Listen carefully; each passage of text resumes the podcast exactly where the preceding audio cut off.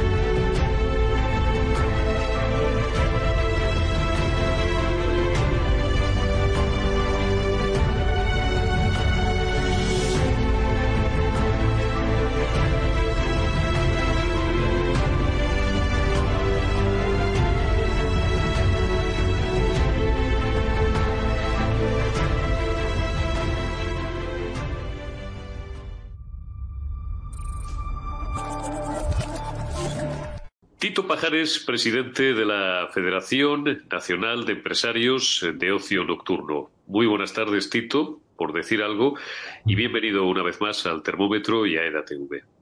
Buenas tardes, Urico.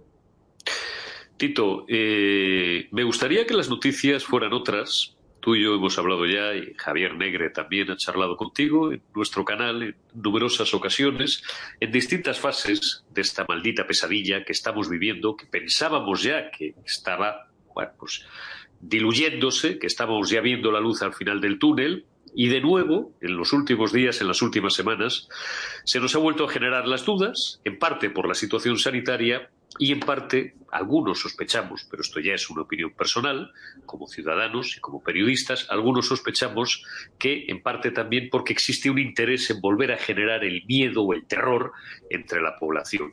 Lo cierto y verdad es que a la crisis sanitaria, y ya vamos, creo que la llaman ya la sexta, eh, se une no solamente a la crisis política, institucional y social, sino sobre todo a la crisis económica. Y una vez más hay determinados sectores económicos, desgraciadamente, que están en el punto de mira y que muchos nos tememos que van a volver a ser especialmente castigados sin que se les hubiera permitido tener tiempo suficiente para recuperarse. Y, desde luego, el más significado, uno de los más significados, aparte de la hostelería, es el del ocio nocturno.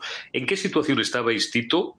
¿Y a qué situación, eh, si Dios no lo remedia, ocurre un milagro, eh, estáis abocados prácticamente en las próximas semanas o los próximos días? Bueno, pues, pues tal como lo estás diciendo, es decir, nosotros ahora tenemos una, una situación, pues la peor de las situaciones que tenemos es, como sabes, llevamos 19 meses cerrados, hace un mes y medio volvimos a abrir porque nos retiraron las restricciones, es decir, hemos llenado los almacenes, hemos sacado a los trabajadores del ERTE, nuestros equipos profesionales están con nosotros. Bueno, también hay que decir que hay un 10% de salas en toda España que no han cerrado, que no han abierto, perdón, y que de forma residual esos trabajadores tampoco han salido de los ERTE, pero en la gran mayoría todos están trabajando con alguna restricción porque nunca ha sido, no hemos recuperado nuestras licencias de actividad al 100%, como así ha sido la hostelería tradicional. Pero bueno, como bien estás diciendo, parece que ahora con la nueva sexta ola, como la denominan, pues lo que están haciendo es meter miedo a todo el mundo, cuando sabemos que sí es más contagiosa, pero seguramente que a efectos de muertos será mucho más débil y la presión hospitalaria será también más leve.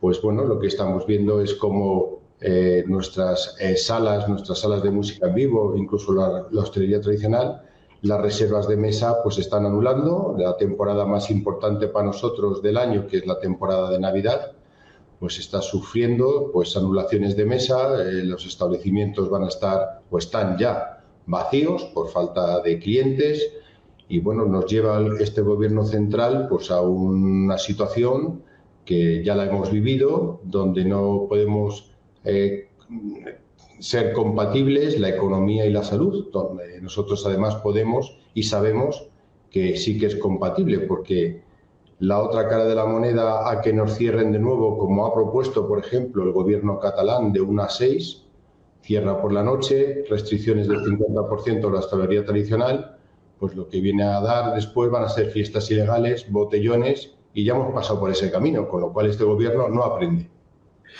Parece que existiera un interés eh, morboso, cruel, refinadamente cruel, si es que hay algo refinado en este gobierno social comunista, contra vosotros, porque como tú bien señalas, si, claro, si, si el, eh, esto es como el gas, si le cierras una salida va, va, a escaparse por otro lado, ¿no?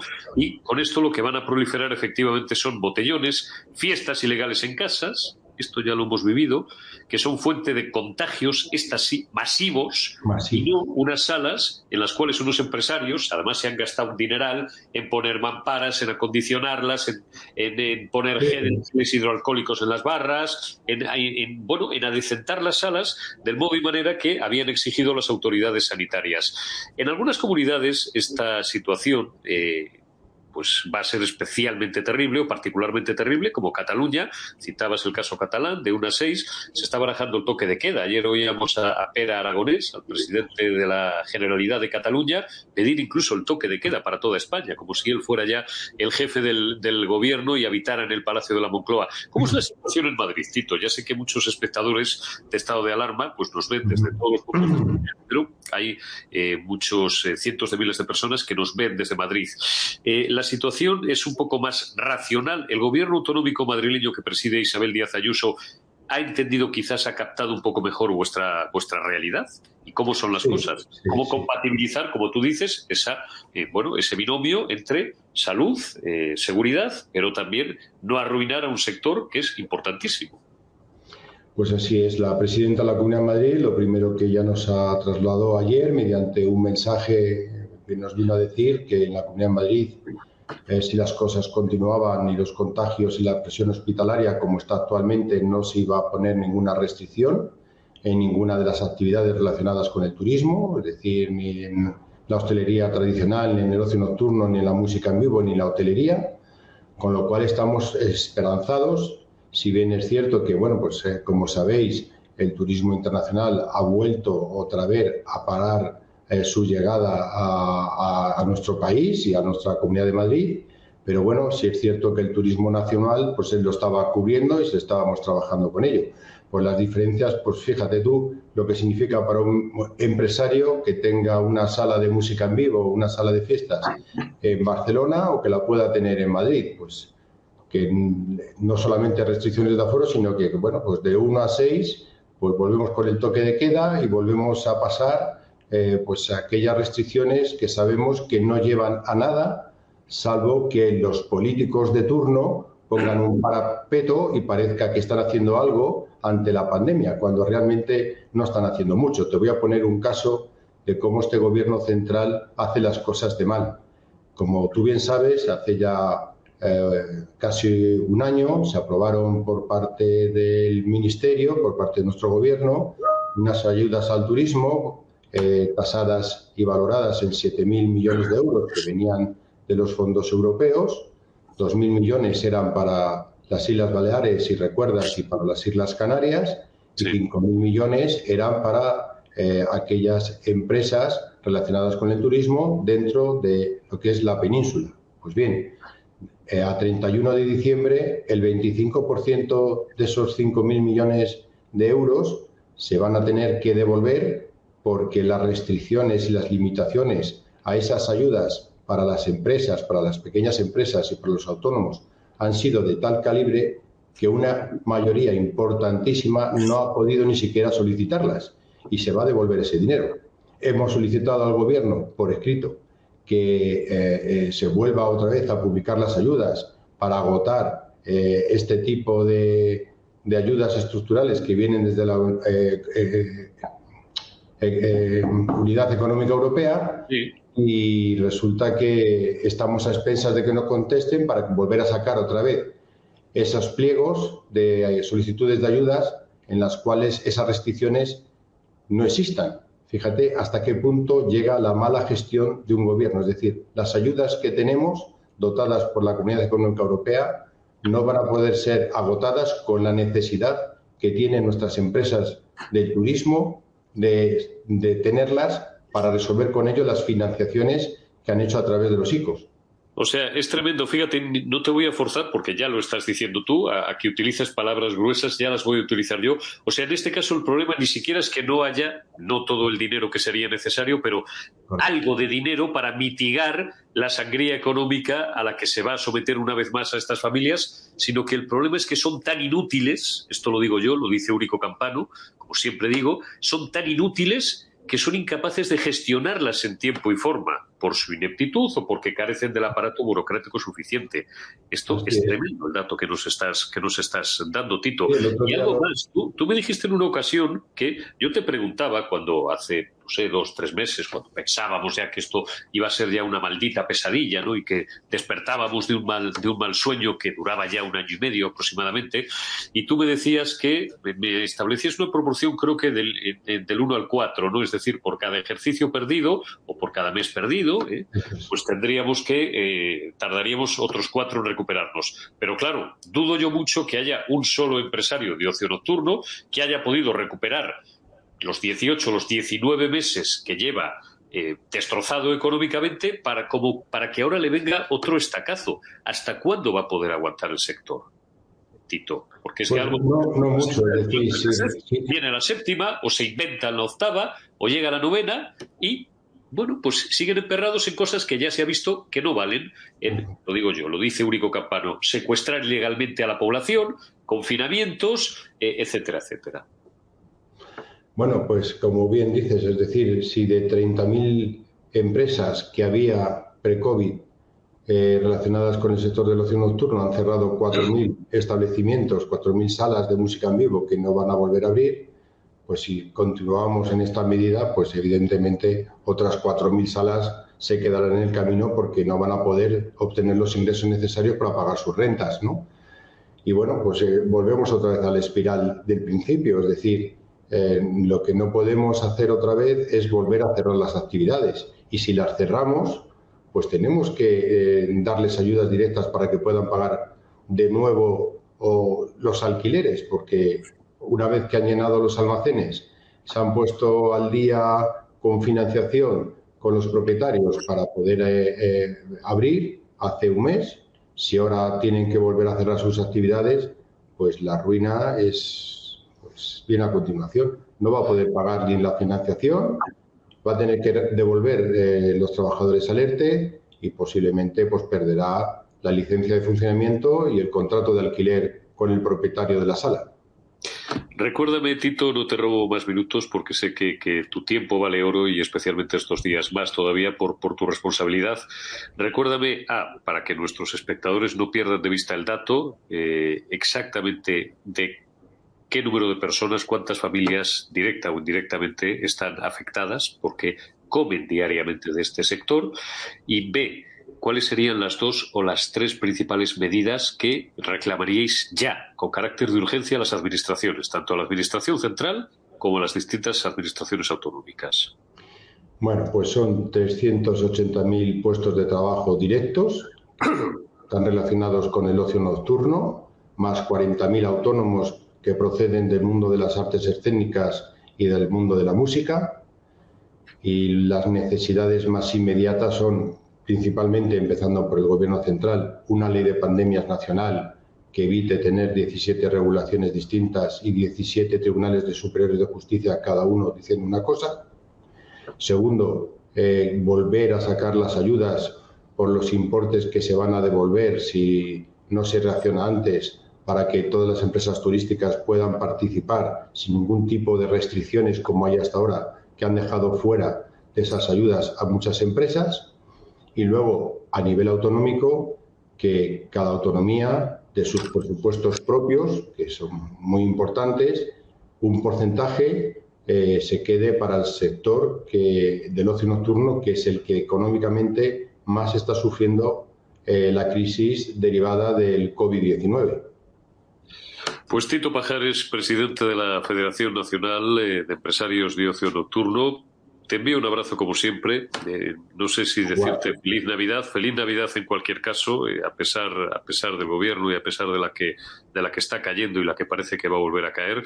Gracias por atendernos y de verdad de corazón mucha suerte porque sois uno de los sectores eh, económicamente más nucleares de este país y por lo menos quien, quien les habla, quien os habla, sigue sin entender por qué, aunque solo fuera traducido de la forma más espuria en número de votos. Es decir, estamos hablando, me has, dado, me has hablado de cientos de miles de, de, de personas que también votan, no lo sé. Es que aunque solo fuera por eso egoístamente los políticos, pues deberían, y no solo por eso, por simplemente por humanidad, por sensibilidad y por responsabilidad, porque si son gestores públicos, porque están ahí precisamente y les pagamos un sueldo entre todos para resolver nuestros problemas, pues deberían de tener una sensibilidad bastante superior a la que tiene. El Tito Pajares, gracias de corazón, suerte y, y esperemos que, que, la cosa pues, pues vaya lo mejor posible. Gracias, Urico, por dar voz a este sector tan gravísimamente perjudicado. Feliz Navidad a ti, a todos los televidentes y nos veremos pronto. Un abrazo, Tito. Cuídate Un abrazo. mucho.